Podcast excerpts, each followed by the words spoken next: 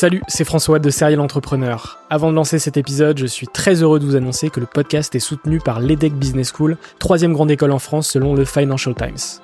L'entrepreneuriat se démarre très souvent à l'école, et vous le savez, nombreux et nombreux sont les entrepreneurs qui ont créé leur premier projet pendant leurs études. L'ambition de l'EDEC, c'est de former ces étudiants entrepreneurs à avoir un impact positif sur le monde au travers de leurs projets. L'école a ainsi intégré l'impératif de responsabilité globale dans sa stratégie, tant au niveau de ses incubateurs que de ses cours et de ses initiatives académiques. Au sein de ses campus de Lille, Nice, Paris à Station F ou encore à Berkeley en Californie, elle accompagne les startups grâce à sa méthode unique d'entrepreneuriat Responsible Entrepreneurship by Design. Une approche innovante permettant d'intégrer les enjeux économiques, sociétaux et environnementaux au cœur de leur modèle de développement et ce, dès leur création. L'objectif de l'EDEC, faire émerger un nouveau modèle de startup adaptable à tout projet qui intègre pleinement les enjeux de responsabilité. Chaque année, ce sont ainsi plus de 70 nouvelles startups qui intègrent ces incubateurs. Si vous souhaitez en savoir plus, n'hésitez pas à vous rendre sur www.edec.edu.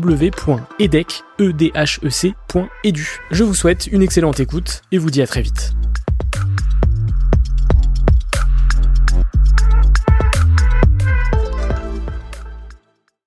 Bienvenue sur Serial Entrepreneur, le podcast des entrepreneurs.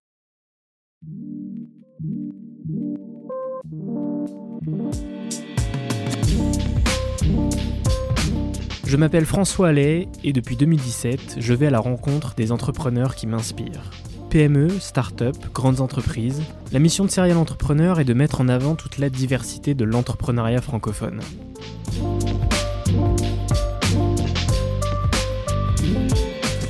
Bienvenue pour ce 72e épisode, très heureux de vous retrouver pour cette nouvelle semaine.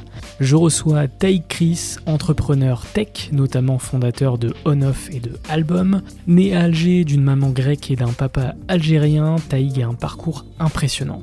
Ex-athlète de haut niveau, il a été trois fois champion du monde de roller sur rampe et a battu des records du monde en saut en roller. Il a aussi eu sa propre émission télé, le Taïk Show, a été ambassadeur pour L'Oréal et a notamment participé à Danse avec les stars et à Colanta. Bref, difficile de résumer son parcours en quelques lignes. Dans cet épisode, vous allez découvrir son histoire, de son enfance à ce qui l'a mené vers le sport puis à l'entrepreneuriat, ce qu'il retient de son parcours d'athlète de haut niveau, comment a-t-il réussi à s'imposer dans le monde des télécoms, ou encore le moment le plus difficile de son aventure entrepreneuriale. Il évoque également sa participation à l'événement Never Give Up le 11 juin prochain au Palais des Congrès à Paris, un événement inspirationnel majeur aux côtés de Guillaume Batz ou encore Philippe Croison. N'hésitez pas à prendre vos places, le lien est en description.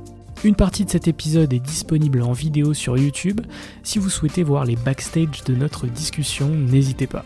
Vous pouvez aussi vous abonner sur votre plateforme favorite, mettre 5 étoiles sur Apple Podcast et Spotify, partager l'épisode à votre réseau et me rejoindre sur TikTok @serialentrepreneur. Encore un grand merci à QuickBooks France, l'allié comptabilité des entrepreneurs qui est le sponsor du podcast. En description de cet épisode, vous avez moins 50% sur toute leur offre pendant 6 mois. Alors n'hésitez pas. Excellente écoute, prenez soin de vous et à lundi prochain.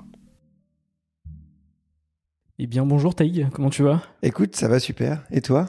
Très bien, je suis super content de, de t'avoir dans le podcast. Bah écoute également, vraiment. Moi j'ai j'ai 25 ans, j'ai créé ce podcast en 2017 euh, et l'idée c'était de mettre en avant toute la diversité de l'entrepreneuriat en France et du coup je suis vraiment super content de, de t'avoir aujourd'hui dans ce podcast puisque tu un parcours de dingue. Ce serait difficile de résumer en quelques phrases ton parcours, je pense qu'on pourrait faire un épisode entier sur ton palmarès. euh, t'es à la base un athlète de haut niveau euh, dans le, le roller, t'as été triple champion du monde de, de roller sur rampe. Ouais, exactement. Euh, T'as également été animateur télé, euh, t'as fait de la télé aussi, euh, Danse avec les stars, Colanta notamment. Euh, Ouais. dans- T'as eu 12 vies en fait. J'étais magicien. Les gens le savent moins, j'étais magicien professionnel. Et, euh, et du coup, euh, tout démarre en fait à Alger, où tu es né, Mhm. d'une mère euh, grecque et d'un papa algérien. Exactement, ouais, ouais. Est-ce que tu peux me parler un peu de, de ces débuts, de ton enfance, de comment ça s'est passé bah écoute, c'est c'est vrai que voilà, tout a évidemment démarré là-bas, mais mais au-delà de ça, mes parents étaient très très inhabituels par rapport à, à, à des gens, on va dire lambda, parce qu'ils ont ils sont artistes et ils ont décidé de ne jamais me scolariser. Après, je suis pas du tout contre l'école, je suis pas en train de dire il faut pas aller à l'école, mais du coup, j'ai eu une vie, on va dire un peu de bohème et très très différente de la moyenne parce que j'ai même pas mis les pieds dans une classe de toute ma vie, je veux dire même pas en maternelle. J'ai donc on, on faisait l'école à la maison avec mon frère juste pour apprendre à, à, à lire, à écrire, etc. Et au-delà de ça, on voyageait dans le monde entier, même si on n'avait pas beaucoup d'argent, avec des sacs à dos en faisant du camping, euh, de la chasse sous-marine. On, a fait la traversée de l'Atlantique en voilier, l'Amazonie en pirogue. Euh, on a, moi, j'avais envie d'avoir un petit singe à Paris. Mes parents, ils ont dit OK, donc j'ai eu un petit singe à Paris. Euh, donc, si tu veux, c'était toujours les choses euh, différents et, et c'était avant tout suivre les rêves et la passion. Donc, j'ai eu une jeunesse euh, incroyable de bonheur parce qu'il n'y avait aucun stress du lendemain, même si on n'avait pas d'argent, on n'était pas branché par par rapport à ça. Et c'était que vivre sa vie, essayer de plein de choses. Donc j'ai fait euh, du dessin, du piano, euh, l'école du cirque, de la magie comme je disais, du tennis pendant de nombreuses années et du roller bien sûr. Et c'est le roller qui a pris le dessus, tu vois. Donc tu as grandi avec beaucoup de liberté Beaucoup de liberté, vraiment. Justement, tes parents t'ont donné cette envie de, de toujours être libre finalement De liberté et également, si tu veux, de d'énormes de, responsabilités. C'est-à-dire que ils m'ont dit, c'est toi qui choisis tu fais vraiment ce que tu veux. Nous, on va te soutenir dans ce que tu veux faire. Par contre, choisis quelque chose qui te passionne et comme ça, tu le feras à fond. Et si, si tu fais quelque chose pendant des années et tu as envie de changer du jour au lendemain, on va pas s'opposer, même si on a, tu vois, on a passé, par exemple, il y a eu des années où j'ai fait, fait six ou sept ans de tennis, nuit et jour, pour essayer de vraiment devenir champion de tennis. Et du jour au lendemain, je me suis passionné pour la rampe. Et donc, en fait, tout l'investissement, parce qu'en plus, le tennis, ça coûtait cher. Et donc, toutes les économies de mes parents partaient dans les cours de tennis qu'on payait. Et jour au lendemain, je leur ai dit, ben voilà, je veux plus faire de tennis, je veux faire du roller sur rampe. Et bon, bah, ils m'ont dit, si c'est ta passion, il pas de problème, fais-le, quoi. Et euh, j'aimerais, euh, avant qu'on parle de, un peu de roller, euh, que tu me parles de cette traversée de l'Atlantique en voilier. C'est ce qui est assez peu commun finalement. C'est clair. Écoute, c'était, c'était, non, c'était, j'ai quelques petits souvenirs parce que j'étais jeune, je devais avoir 10 ans, un truc comme ça. Écoute, si tu veux, déjà, c'était un, un, bateau de course, donc il n'est pas extrêmement confortable. Il faisait, si je dis pas de bêtises, 18 mètres. Et, euh, euh, et, donc il y avait des, des anecdotes assez dingues, c'est que euh, pour suivre le cap, le, le, le capitaine, euh, en fait, on se relayait à la barre parce qu'il fallait toujours que quelqu'un tienne la barre toute la nuit. Hein. C'est pas automatique. Et donc, il nous faisait suivre une étoile. Donc, c'était assez marrant. Donc, il nous disait voilà, tu vois cette telle étoile dans le ciel, tu la suis. Et donc, tu passais. J'avais 10 ans, tout le monde dormait sur le pont, et moi, j'avais ce, ce, ce, grand volant gigantesque et je suivais l'étoile. Il fallait pas que je, je la loupe. Après, il y a eu d'autres anecdotes. Il y avait, je me rappelle qu'il y avait les poissons volants. Euh, hmm. C'est des poissons qui ont des ailes et qui, et qui sortent de l'eau et qui volent au-dessus de l'eau. Donc c'est un sort de balle incroyable, magique. Et il y en a parfois bah, qui volaient trop haut et qui tombaient sur le sur le pont sur le pont du bateau et du coup on, on, on, les mangeait. Qu'est-ce qu'il y avait d'autre comme anecdote?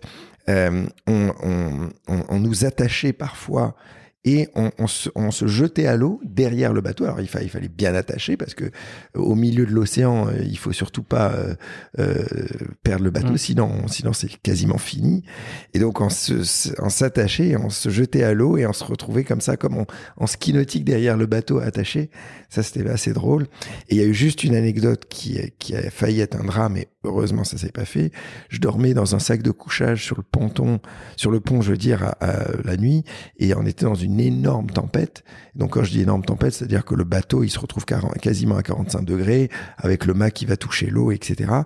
Et, et, et, du coup, j'ai commencé à glisser. Je m'en suis pas rendu compte. J'ai commencé à glisser et j'allais sortir en pleine nuit du bateau. Donc là, c'était fini. Si je sortais, euh, euh, bah évidemment, j'aurais été mort. Et heureusement, le, le, un des, je me rappelle plus, c'était le capitaine ou quelqu'un du bateau m'a vu glisser et m'a attrapé in extremis quand, avant que je, je, je sorte, parce qu'il n'y a, a, pas de protection sur. Mmh. C'est vraiment un, un, voilier de course. Donc, euh, si tu dors sur le, sur le pont et que tu glisses, bah, tu tombes à côté et c'est fini, quoi. Donc une expérience euh, voilà. inoubliable. Ouais, à 10 ans quand même, ouais, euh, c'est fou. Euh, on, on, accélère et on passe justement à cette période roller. Tu as battu tous les records. pas tout de suite. Pas, hein. pas, tout de suite, évidemment, exactement. Mais justement, voir un peu comment tu es arrivé dans ce, dans ce monde-là et comment ça t'a mené vers, vers l'entrepreneuriat par la suite et, ben en fait, comment ça s'est passé, c'est que euh, euh, j'étais le plus jeune, mon frère est un, an et demi plus, plus âgé que moi, et du coup, quand on est arrivé à Paris, il n'y avait pas vraiment de, choses à faire où on pouvait retrouver des, copains vu que nous on n'allait pas à l'école. Et justement, le Trocadéro, c'était un endroit où il y avait beaucoup de jeunes. À l'époque, il n'y avait pas de jeux vidéo, pas d'internet, pas d'ordinateur ou de téléphone. Donc les jeunes, quand ils finissaient l'école, se retrouvaient dans ce dans ce lieu incroyable qui était le Trocadéro. Ils faisaient du skateboard, du frisbee, du, du roller, etc., du vélo. Et il y avait des filles, il y avait de l'ambiance, etc. Et donc on est passé par là euh, par hasard et on a vu cette ambiance et du coup on y retourné tous les jours. Alors moi, j'étais plus petit, donc au début, je faisais pas de roller, je faisais, tu vois, pour te dire, du Lego, j'avais 5 ans, etc. Mais c'était mon frère qui a commencé à faire du roller avec les autres copains au Trocadéro. Et de fil en aiguille, en voyant tous les potes en roller, bah, également, moi j'ai dit, je veux en avoir. Et donc les premières années, ça a été vraiment plus un moyen de transport et de jeu avec les copains. Donc on faisait du roller toute la journée, à faire des chasses à l'homme, des éperviers comme on appelait, et, à sauter des marches, et après à faire la quête pour euh, récupérer un peu d'argent pour s'acheter des biscuits à l'épicier, etc. Et petit à petit, en grandissant, on a commencé à avoir l'idée de fabriquer des tremplins donc pour faire des, sauts plus impressionnants que simplement sauter des marches, etc. Et donc comme ça, de fil en aiguille, j'ai commencé à m'améliorer en roller jusqu'au jour, à vers 15 ans, où là j'ai découvert la rampe, le half pipe. Et là, ça a été vraiment pour moi la révélation. Alors, il y avait plus l'ambiance des copains, des filles qui avaient au Trocadéro, parce que là, c'était sous un autoroute à Maison-Alfort mais je m'en foutais. C'était, c'était pour moi une révélation incroyable. Et je me suis dit, c'est ça que je veux faire. Et voilà, je me suis entraîné comme un dingue. Ouais, ça démarre euh, comme beaucoup de choses d'une passion. Ouais. Et puis ça finit par euh, quelque chose de plus professionnel. Professionnel. après, c'était, c'était pas tout de suite, si tu veux, parce que en fait, j'ai commencé à 15 ans la rampe. Je me suis entraîné comme un dingue. J'ai commencé à avoir un super niveau, mais à l'époque, c'était avec les rollers traditionnels et il y avait aucune mode autour de ça. Et donc, malheureusement, vers 18, 19 ans, j'ai été obligé d'arrêter parce que bah, il fallait bien gagner de l'argent. Mes parents avaient un petit restaurant, je travaillais en tant que crépier au restaurant. Et, euh, et donc j'avais la frustration, j'étais très fort en roller sur rampe, mais il y avait aucune compète, aucun sponsoring, il y avait rien. Et donc j'avais la frustration de mettre ce rêve de côté. Et, et bah, c'est marrant, tu vas voir le, le, rebond avec déjà le côté entrepreneur qui commençait.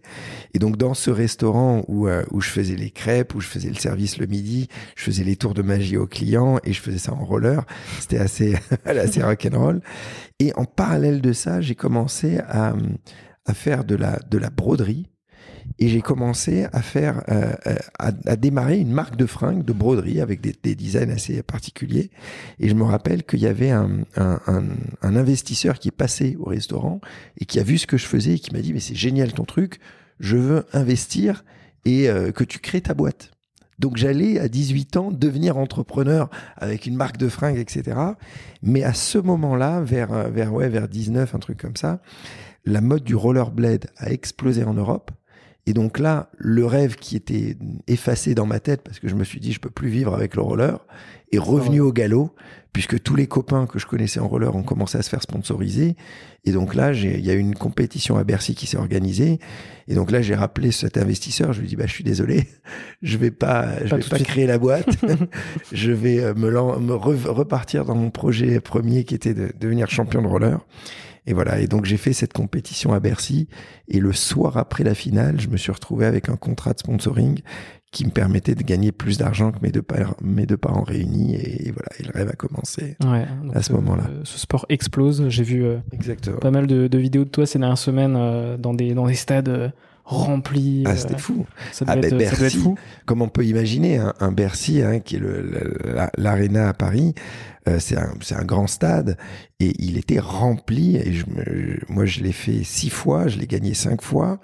Et, c'était, c'était ouais, comme des rockstars. Je me rappelle, on avait, euh, pour te dire, on faisait parfois des démonstrations et on, avait généralement trois démonstrations dans la journée avec des pauses de deux heures ou trois heures entre les shows. Donc on faisait un show d'une demi-heure, deux heures de pause, un autre show d'une demi-heure. Et quand on descendait de la rampe, euh, on était tellement, euh, euh, il y avait tellement de gens qui nous sautaient dessus pour des autographes, des photos, on ne pouvait même pas bouger d'un centimètre jusqu'au show d'après pendant deux heures où il fallait remonter pour faire l'autre show. Et comme ça, c'est-à-dire que toute la journée, on passait sept heures à faire des autographes et des, Hmm. photos. C'était incroyable. Ok. En mode Mais le monde, le monde a changé parce que si Ouais. tu veux, aujourd'hui, on est dans un monde où, où en, en- en trois, en trois clics sur, sur Instagram, tu vois des vidéos, euh, tu sais même pas si parfois elles sont vraies, parfois c'est même du, du, du- du trucage, du montage vidéo, mais souvent c'est vrai évidemment. Mais du coup, les gens ont- ont- sont habitués à voir des images tellement incroyables qui sont moins impressionnés. Aujourd'hui, on mettrait une rampe dans un centre-ville et on ferait des, des, des figures bah, il y aurait quelques centaines de personnes qui s'arrêteraient, qui regarderaient, qui diraient sympa, qui feraient éventuellement une photo, mais, mais oui, ça, ça, ça n'a plus rien à voir. Alors qu'avant, les gens n'avaient jamais vu des choses comme ça, donc il y avait un côté, euh, un côté, ils avaient l'impression qu'on était des super-héros. Aujourd'hui, tout peut devenir viral. Et c'est vrai qu'à l'époque, euh, bah, il fallait aller dans des stades pour voir des trucs de ouf. Ah bah oui, ah bah oui. Les, les, les, nous, par exemple, les X Games, c'était la grande compétition annuelle, c'était comme les, les Jeux Olympiques des sports extrêmes. Et euh, euh, il y avait que une fois par an où vraiment il y avait cette grosse compétition, qu'il y avait une médiatisation. Donc tous les gens qui étaient fans de sport extrême, ils pouvaient pas le voir sur Internet. Il y avait rien sur Internet. C'était s'il fallait prendre son billet aux X Games, y aller physiquement ou regarder euh, sur ESPN le jour J euh, de la compète. Alors, on fait un saut dans le temps. Euh, on arrive en, en 2013 et les prémices de, de On-Off. Euh, entre-temps, tu as fait beaucoup de choses. Tu as eu ton émission de télé, Take Show. Ouais. tu as justement été dans des émissions de télé. Tu as été magicien, comme tu l'as dit. Tu as fait plein de choses. Ouais, ouais, c'est vrai, c'est vrai. Après, un, ils ont un pas épisode toujours, entier sur ça. ils ont pas toujours réussi. Hein, si Oui, oui, c'est clair. Mais... J'ai eu même des boîtes qui ont, qui ont eu des échecs, etc. Mais, mais c'est pas grave. Justement, j'ai appris à chaque, à chaque étape. Et ce qui était intéressant, c'est de, de tester plein de choses différentes et à chaque fois repartir dans, en bas de l'échelle dans une nouvelle industrie. On, on dit souvent que la réussite, c'est pas l'objectif, c'est vraiment le chemin qui te mène soit vers la réussite, soit, vers- soit vers l'échec, qui est en fait un apprentissage euh, incroyable et, Ouais, qui euh, équivaut euh, toutes les réussites euh, du monde. Quoi. Ouais, ouais, c'est clair, c'est clair. Ce qui est important, c'est de, de, en tout cas, d'avoir, de, d'être en phase avec ses choix, de pas avoir de regrets si on fait, même si c'est une erreur. En fait, le moment où je fais le choix, bah, je pense que c'est la bonne décision. Et après, au bout de la route, bah, je me rends compte des erreurs que j'ai fait ou quoi que ce soit. Et, euh, et voilà, il y a cet apprentissage global et, et, et en avance. Et la vie est riche. Ce qui est bien, c'est sortir aussi de sa zone de confort. Exactement. Souvent, les gens, quand ils entreprennent, bah, ils, ils restent dans leur monde. Les sportifs restent dans le sport, les gens dans la télé restent dans la télé, etc. Moi, j'avais envie vraiment de passer d'un univers à l'autre et oser partir en bas de l'échelle ailleurs, quoi. Et donc tu te lances dans le monde des télécoms, Exactement. Donc, Depuis un mon monde, lit euh, d'hôpital, un monde assez particulier où effectivement après ta blessure... euh, les euh, ligaments croisés du genou. Exactement. Comment justement euh, t'arrives cette idée et comment tu l'exécutes Écoute, si tu veux, c'était, c'était, j'arrivais au moment dans ma vie, un, un, un moment où vraiment il y avait une grosse remise en question. Parce que déjà, j'arrivais proche de la quarantaine, je m'étais séparé de mon ex, j'avais un, film que j'avais essayé de monter à Hollywood, un film que j'avais écrit, un gros film euh, qui finalement s'était pas fait à la dernière minute.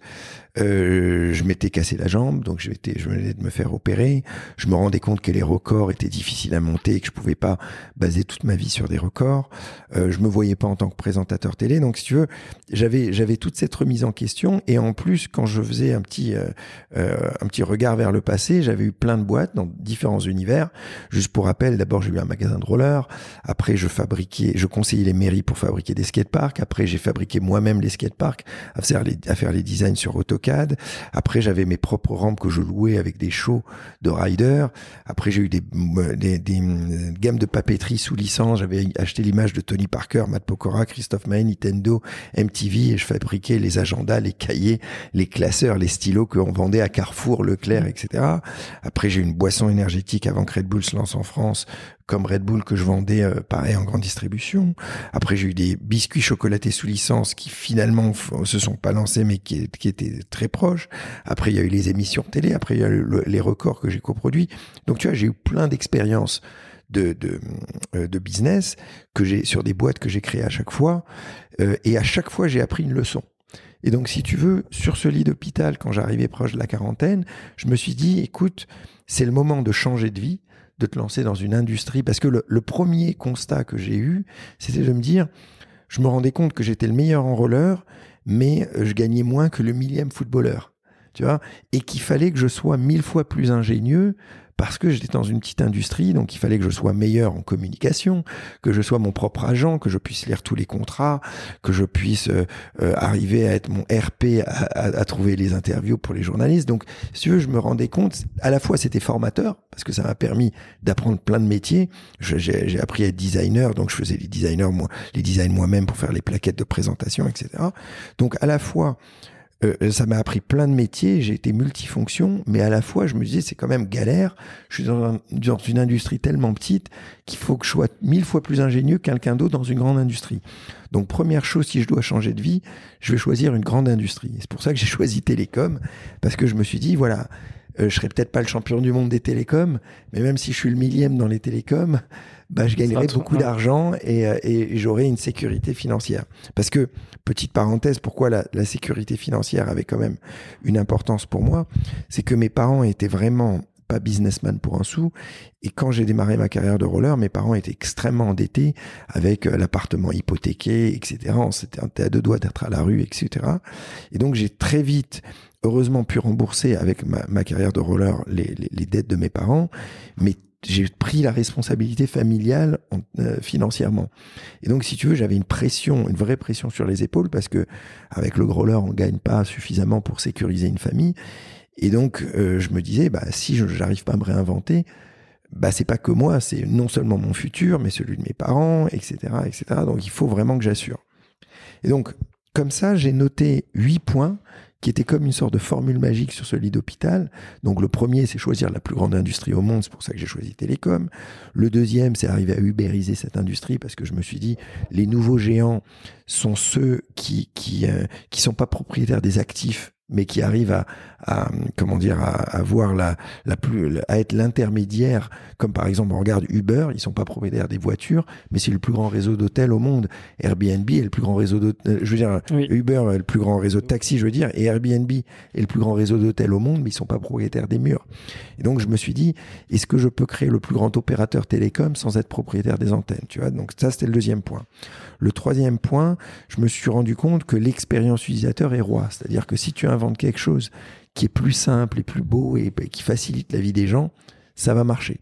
Le quatrième point, je me suis dit, il faut que je sois propriétaire de ma marque. Parce que quand j'avais eu, par exemple, l'image de Tony Parker et que j'ai perdu son, sa licence, j'ai eu évidemment un grand trou dans mon chiffre d'affaires. C'était un trou de 30% parce que l'image de Tony Parker était importante. Donc je me suis bien rendu compte que je peux rien construire de solide à l'avenir si j'utilise l'image de quelqu'un d'autre ou la marque de quelqu'un d'autre. Donc, il fallait que je crée ma propre marque. Cinquième point, je me suis dit, il faut que cette marque soit vendable de la même façon dans tous les pays. Parce que, je reviens pour cette image de Tony Parker, Tony Parker était connu en France et aux États-Unis, donc ça se vendait bien dans ces deux pays. Si je voulais vendre au Japon, bah, ça marchait pas. Il fallait que je trouve le Tony Parker japonais. Donc je me rendais compte que même si je suis propriétaire de ma marque, si la marque n'est pas la même et vendable de la même façon dans tous les pays, ça va être compliqué. Donc ça, c'était le cinquième point. Le sixième point, c'était de trouver une distribution qui était tout de suite mondiale. Parce que, justement, ayant travaillé dans la grande distribution avec Carrefour, etc., je me rendais compte que et, à Carrefour, c'était moi qui faisais les, les, les, les ventes. C'est-à-dire que j'allais personnellement, en tant que VRP à Carrefour, négocier avec l'acheteur national pour vendre les gammes de papeterie, référencer les produits, négocier les remises arrière, RFA, PP, catalogue, etc. Donc, vu que j'ai fait ça des années, que je connaissais par cœur toute cette industrie, je me rendais compte que même si on a le meilleur produit du monde, celui qui détient la distribution, c'est lui qui détient la clé tu vois. Et, et, moi, j'avais des super produits de papeterie, mais si euh, Walmart aux États-Unis voulait pas les prendre, et eh ben les clients les verraient jamais. Tu vois et, et on voit l'exemple avec, par exemple, le fondateur de Nike. Euh, juste pour rappel, il avait D'abord, il était le distribution d'une marque japonaise qui s'appelait ASICS. Et le jour où la marque a décidé de le dégager, lui, il avait tout le réseau de distribution américain. Il a dit, bah, quand tant qu'à faire, je crée ma propre marque. J'ai le réseau de distribution. Et c'est comme ça qu'il a créé Nike. Donc vraiment, la distribution était la clé. Donc je me suis dit, il faut que je choisisse une industrie où il y a tout de suite une distribution mondiale où je dois pas l'ouvrir petit à petit. Parce que pour prendre l'exemple à nouveau des gammes de papeterie, si je voulais vendre dans tous les pays, mais ça, ça allait me prendre dix ans, quoi, de convaincre Walmart euh, Amérique, le Carrefour japonais, euh, euh, israélien, chinois, c'est infernal.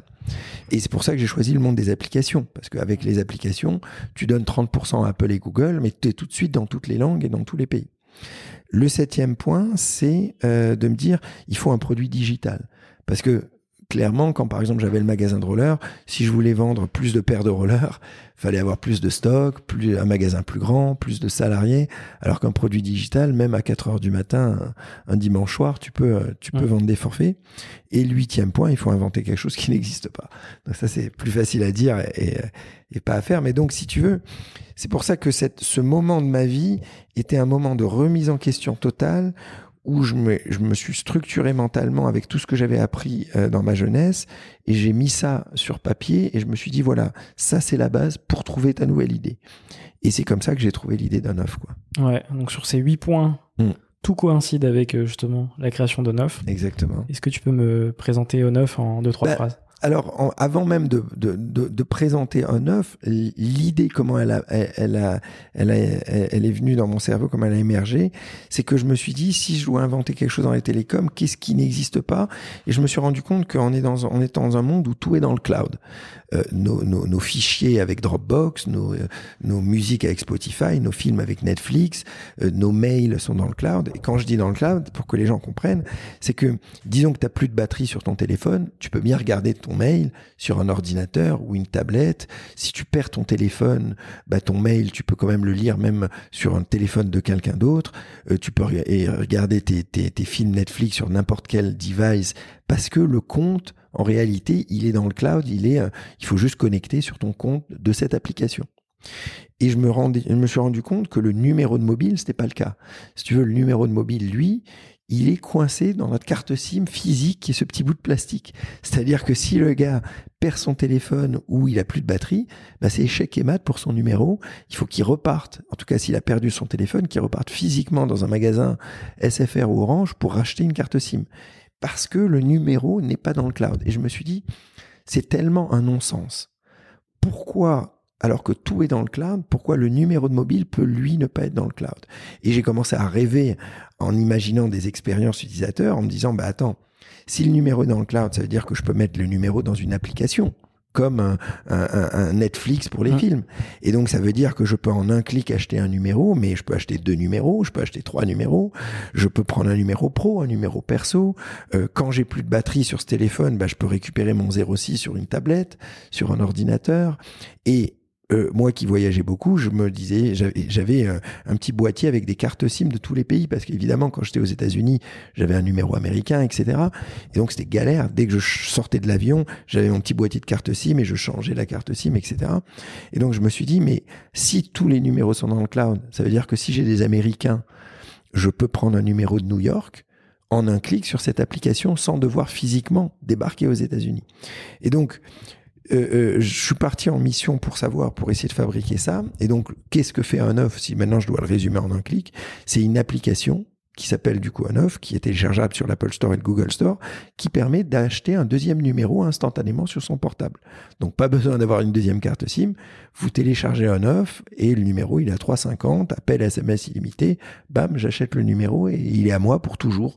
Donc je paye, c'est tous les mois évidemment, mais je peux l'avoir pour un mois, je peux l'avoir pour une heure, et c'est un vrai numéro, c'est-à-dire que je peux créer un compte WhatsApp avec, je peux euh, faire mes identifiants bancaires avec, euh, je peux vendre ma voiture sur le bon coin si j'ai envie avec et après jeter le numéro. Donc c'est un vrai 06 en un clic sur son portable.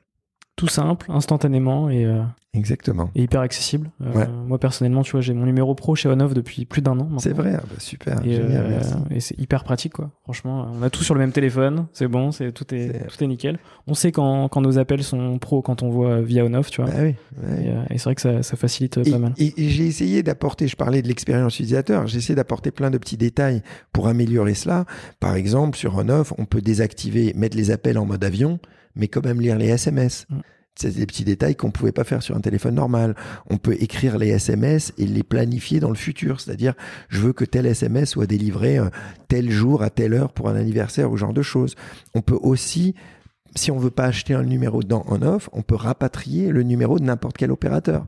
Donc, c'est-à-dire que si on avait un numéro, quelqu'un qui a deux cartes SIM et qui paye deux fois un abonnement et qui a son, deuxième numéro pro déjà depuis longtemps et que tous ses clients connaissent ce numéro, il veut surtout pas le perdre, eh ben, il peut annuler l'abonnement chez Orange, chez SFR et porter en un clic pour 3,50€ le numéro dans l'application on-off Et du coup, il a plus besoin de deux téléphones dans la poche, il a tout en un. Mm. Ouais, c'est impressionnant. Voilà. Et ça, c'est sur la partie perso. Après, il y a l'offre professionnelle qu'on Oui. est en train de développer, mais on en parlera. Et euh, pour. euh, alors, il nous reste 15 minutes, donc on est un peu pris par le temps. Mais je vais te, te poser deux dernières questions sur Onoff. Euh, Ouais. Est-ce que tu peux me donner quelques chiffres sur la société? Et puis, quels vont être justement les objectifs futurs dans les prochains mois, les prochaines années? Exactement. Écoute, alors quelques chiffres. Euh, J'ai réussi à lever un 20 millions d'euros sur un off. Euh, Il y a eu 10 millions avec des friends and family, euh, quoi. Tout le monde, j'ai convaincu tous les gens inimaginables parce que les fonds d'investissement au début n'y croyaient pas, ils pensaient pas que j'allais y arriver, et, donc j'arrivais à convaincre tout le monde. Je te dis, je me suis même assis dans l'avion en écho à, côté d'un gars qui était même pas, euh, c'était même pas ma place, et à la fin du vol, il m'a donné 300 000 euros, tu vois. Donc j'ai j'ai été un, un, un, un mania du pitch. Et donc il y a eu euh, voilà 20 millions là-dessus. Euh, donc heureusement, grâce à, à tout ça et au développement, la boîte est devenue rentable. Aujourd'hui, on est on a fait l'année dernière un peu moins de 16 millions d'euros. Euh, on fait 80 millions de SMS tous les mois. Euh, on est euh, 120 aujourd'hui, donc ça c'est génial. La boîte elle grandit et on, on embauche énormément. Euh, vous voyez, euh, j'ai j'ai embauché 45 personnes en 8 mois et c'est sûrement ce qui se j'en aurai tout autant d'ici la fin de l'année. Donc si des gens m'écoutent, je cherche des commerciaux, je cherche euh, euh, directeur euh, euh, sales, euh, voilà plein plein, en tout cas plein de, super profils. Et aujourd'hui, il y a deux produits finalement dans un. Le premier, c'est le produit historique, c'est celui que je t'ai pitché avant. C'est tu télécharges la- l'application et t'achètes le numéro en un clic. Et celui-là, c'est celui qui aujourd'hui fait vivre la boîte et qui est rentable et qui, et qui grandit mécaniquement, etc. Mais aujourd'hui, 70% de toutes les équipes, de toutes nos ressources, sont en train de travailler sur un nouveau produit, qui est l'offre on-off business, où là, on vend toujours des numéros, mais on vend avec le numéro toute une intelligence pour les entreprises, c'est-à-dire une plateforme de management où les entreprises peuvent acheter des flottes de numéros, leur attribuer, les mettre en quarantaine, etc. Mais également sur les numéros, mettre des systèmes de CRM, Clé en main. des clés en main, des systèmes d'analytics, des systèmes de, de, de call forward où tu peux forwarder tes appels en cascade vers tes collaborateurs, d'enregistrement des appels, c'est-à-dire vraiment toute la gestion de flotte de numéros pour une entreprise, de call center et genre de choses. Et on a fait une, une dernière chose pour finir là-dessus, qui est, on est les seuls au monde encore à l'avoir fait, c'est qu'on a fait une intégration dans Microsoft Teams. C'est-à-dire qu'aujourd'hui, tous les gens qui utilisent Microsoft Teams, ils peuvent en un clic acheter un numéro de mobile français, belge ou anglais ou américain, qu'importe, dans Microsoft Teams et du coup appeler des gens qui n'ont pas Teams ou envoyer des SMS à des gens qui n'ont pas Teams ou des gens qui n'ont pas Teams euh, envoyer des SMS et ça arrive dans Teams. Hmm. Donc ça c'est génial parce que les gros groupes qui euh, veulent un numéro professionnel pour leurs collaborateurs, eh ben à l'intérieur de Microsoft Teams, s'ils utilisent déjà Teams, ils n'ont même pas besoin de se casser la tête avec Onoff, ils achètent un numéro de mobile dans Teams. Ok. Et on est les seuls au monde à faire du SMS dans Teams, par exemple. Alors, Taïg, il me reste quatre petites questions pour toi. Allez. Euh, la première, c'est quel a été, euh, qu'est-ce qui a été le plus difficile dans, dans ton aventure entrepreneuriale?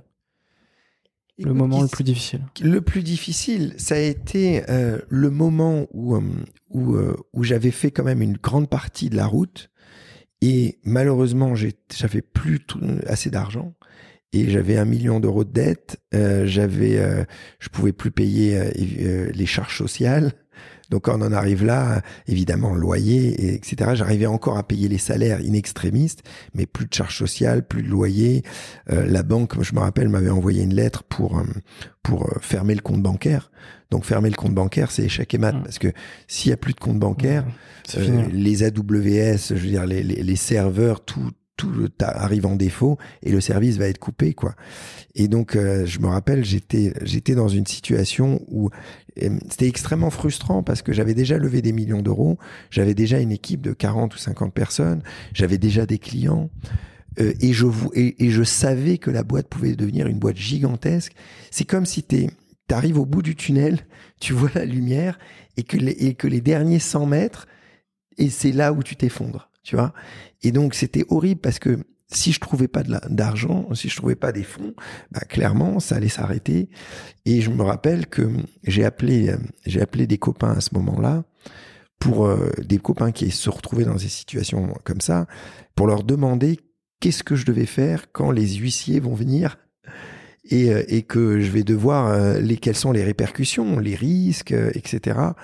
Et, et, je me rappelle, il y a un copain qui a eu un entrepreneur, un grand entrepreneur qui s'est retrouvé dans, parfois dans des situations difficiles. Il m'a dit écoute, tu payes les salaires parce que évidemment les gens faut les payer, mais tu payes plus personne d'autre. Et vraiment le jour où les huissiers sont à ta porte, là tu leur fais un petit chèque, mais que quand ils sont à ta porte. C'était assez drôle. Mais après, il y, a des, y a des, y a aussi des risques, parce que moi, en tant que président, si euh, euh, je fais une faute de gestion parce que, je veux dire, quand tu es, en, en, en, en, cessation de paiement et ce genre de choses, il faut prendre un administrateur normalement. Et si je tarde trop à prendre un administrateur, je peux me retrouver légalement responsable en tant que faute de gestion. Donc voilà. donc là, c'était dur. Là, c'était dur. C'était vraiment dur. Et c'était dur parce que je devais trouver des fonds auprès d'investisseurs et évidemment pas leur mentir. Et donc, si tu veux, quand tu es dans une situation catastrophe et que tu as un million d'euros de dette et que tu vas voir un investisseur et que tu essayes de le motiver pour qu'il investisse chez toi, mais qu'à la fois, il faut pas que tu lui mentes sur la situation de la, la, boîte, c'était un peu schizophrène cette situation. Donc euh, voilà, c'était très très très dur, mais heureusement, heureusement, j'ai trouvé de la, euh, trouvé des fonds à droite à gauche. Voilà. Et, euh, et de quoi es-tu le plus fier aujourd'hui? Écoute, euh, euh, bah, je suis fier de, de, de, chaque étape, que chaque page que j'arrive à tourner. Évidemment, le rêve de carrière de roller, de, d'être champion du monde, c'était c'était ma plus ma plus grande victoire personnelle parce que c'était un rêve de gamin euh, et c'était arriver en haut de l'échelle mondiale de, d'un rêve et d'une discipline. Mais mais euh, une fois qu'elle était tournée, je me suis dirigé vers d'autres rêves et euh, et la Tour Eiffel également et d'entre reprendre dans un milieu qui a rien à voir avec mon, mon autre univers. Si tu veux, au début, quand j'ai démarré un off, personne n'y croyait. Et même mieux que ça, quand j'en parlais dans des dîners ou quoi que ce soit, les gens rigolaient autour de la table, pensaient que je leur faisais une blague.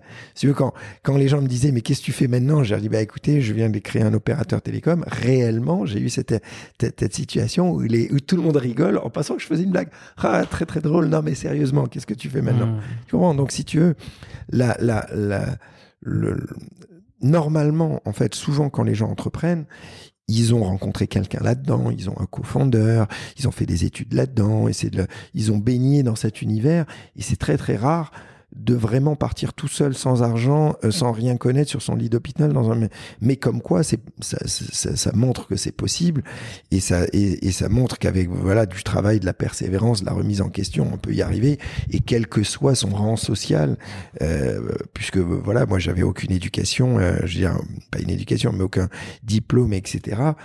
Euh, donc ça, c'est hyper encourageant et, et, et j'adore transmettre tout ce genre de choses, tu vois. Je le fais souvent dans des conférences. Euh, ben, en, en, ici.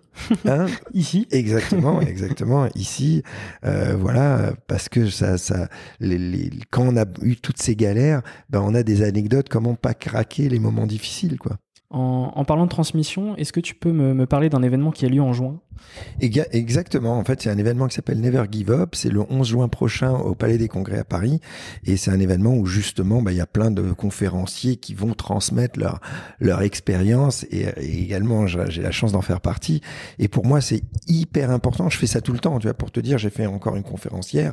Je le fais dans les écoles, etc. Parce que c'est raconter toute cette histoire, raconter les hauts, les bas, pouvoir partager les, galères et aussi les points positifs, c'est extraordinaire. Et, euh, quand j'ai commencé, quand commencé sur un off, euh, euh, au début, vu que j'y connaissais rien, j'ai essayé de rencontrer plein d'entrepreneurs pour essayer de comprendre leur métier et, et m'inspirer. Je suis rentré dans plein de groupes, dans le Galion, dans ce genre de choses où j'ai rencontré tous ces entrepreneurs. Et heureusement, parce que ça m'a permis, j'ai regardé plein de vidéos en ligne et des conférences pour essayer de m'enrichir euh, sur sur les, les, erreurs à pas faire, sur les choix, comment tu gères ton équipe, comment tu fais ta cap table, comment tu fais ton board, etc. Il y a plein d'éléments techniques qui sont extrêmement compliqués à comprendre. Et donc pouvoir euh, transmettre ça et en même temps rencontrer d'autres entrepreneurs en herbe, donner des conseils ou pas que des entrepreneurs en herbe, parce qu'il y a plein de grands entrepreneurs, c'est hyper important. Et cet événement Never Give Up, là, long juin au Palais des Congrès, est, est juste génial parce que en, Palais des Congrès, en plus, c'est une énorme salle. C'est clair. Je sais pas, il y aura combien de personnes dans la salle, mais ça va être, ça va être extraordinaire. On, on intégrera tous les liens en description de l'épisode, euh, que ce soit sur YouTube ou sur les plateformes de podcast. Super. Euh, et donc c'est effectivement plusieurs heures de, de conférences avec des speakers euh, géniaux euh, comme toi, euh, justement sur la transmission de savoir et aussi des retours d'expérience euh, hyper hyper imp- importants et précieux finalement. Exactement. Exactement. Écoute, Super. Top. Cette question d'après est reliée à tout ce que tu viens de dire, Mm. puisque c'est quel conseil donnes-tu aux personnes qui, qui se lancent ou qui veulent se lancer dans, dans l'entrepreneuriat? Écoute, le, le- le conseil que je peux donner, c'est hum, souvent, euh, comment dire, les entrepreneurs, ils sont un petit peu fous, ils ont, ils, ils, euh, ils- ils- ils croient en l'impossible, et heureusement, c'est grâce à ça qu'ils arrivent à faire bouger les montagnes. Et donc souvent, les gens qui n'entreprennent pas euh, essayent de, de, rationaliser tout ça et peut-être tirent un peu trop vers le bas les rêves de ces entrepreneurs. Et c'est bien d'y aller, il faut y aller, et même si ça rate, c'est pas grave, on rebondira. Et si tu veux, souvent, je vois autour de moi que quand des gens veulent entreprendre, eh ben, leur entourage ou l'industrie ou quoi que ce soit leur dit mais attends tu sais tu connais rien c'est difficile c'est impossible t'as pas d'argent etc ça euh, c'est compliqué etc et donc avant même de démarrer ils sont assommés par une montagne de, de, problèmes moi je suis partisan de euh, d'apprendre en marchant en réalité, c'est-à-dire d'avoir le rêve au loin de l'étoile que tu veux suivre, c'est-à-dire tu te dis, bah, je veux créer une multinationale, je vais faire ça, et ça, c'est ce qui te fait lever le matin, tu fonces, etc., comme un acharné à voir ça, et simplement se concentrer sur les problèmes à, à 24 heures et pas plus de 24 heures. Donc, si tu veux, cette façon, cette philosophie, moi, me permet de jamais être démoralisé, puisque j'imagine jamais les problèmes à plus de 24 heures. Donc, j'ai, je sais que ça va être difficile, et heureusement que j'avais cette mentalité quand je devais lever des fonds, parce que imagine, pendant 4 ans, j'avais 250 000 euros à trouver tous les mois, et j'avais jamais un mois d'avance.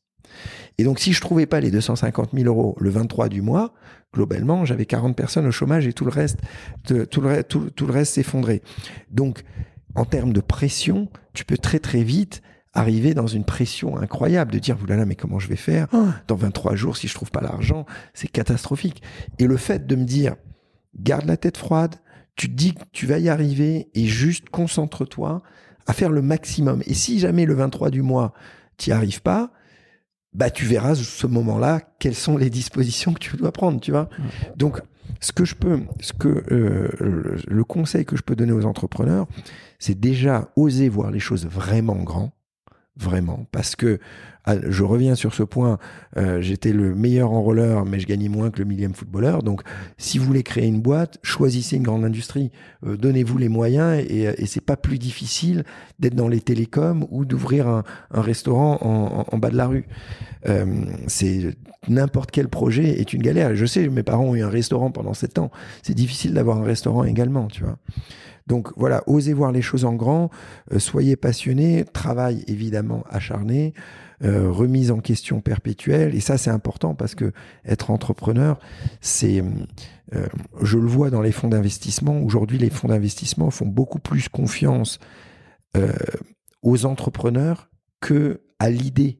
Parce qu'ils se disent, si même l'idée, elle est pas bonne, si l'entrepreneur, il est, il est performant, il saura pivoter, rebondir, etc. Alors que si l'entrepreneur est très, euh, il a des œillères il est trop sur son idée, il pense toujours avoir raison, etc., etc. Bah, il va aller dans le mur, tu vois. Donc tout ça réuni, euh, c'est mais c'est un travail quotidien et c'est un travail génial. Et pour conclure, c'est c'est quoi pour toi un entrepreneur? Bah écoute, pour moi, un entrepreneur, c'est un, un- un rêveur qui voit un- un- un- une amélioration dans notre société. Je dirais pas un problème, c'est c'est en tout cas quelque chose qui peut être amélioré et qui et qui euh, et qui imagine. C'est un- peu un inventeur. Évidemment, il y a des entrepreneurs qui sont des très très bons gestionnaires, etc. Mais pour moi, l'en- l'entrepreneur, c'est avant tout quelqu'un qui invente quelque chose. Euh, et, et après, euh, dès qu'il y a la gestion du quotidien, euh, souvent les fondateurs, ils ont des, des associés qui le font. Après, il y en a qui, qui font les deux, qui sont des, des gestionnaires du quotidien incroyables. Mais c'est avant tout cette sorte de, de visionnaire et, et, euh, et inventeur. Eh bien, Taïg, merci beaucoup pour cette conversation. Écoute, merci. On est dans, on est dans le timing. J'étais très contente de, de t'avoir dans, dans Serial. Bah, également. Aujourd'hui, on peut te retrouver sur les réseaux, sur LinkedIn, sur Insta, tout Ouais, évidemment, hein, sur tous mes réseaux. Sur On-Off aussi. Sur On-Off, n'hésitez pas également. Et sur Album aussi, puisque j'ai aussi créé cette application qui est une sorte de, de Google Photo qui s'appelle Album, euh, qui, est, qui est une application gratuite que les gens peuvent télécharger. Super. Donc voilà. Bah, bientôt sur, sur Serial Entrepreneur. Merci. Salut Taïg. Merci, salut.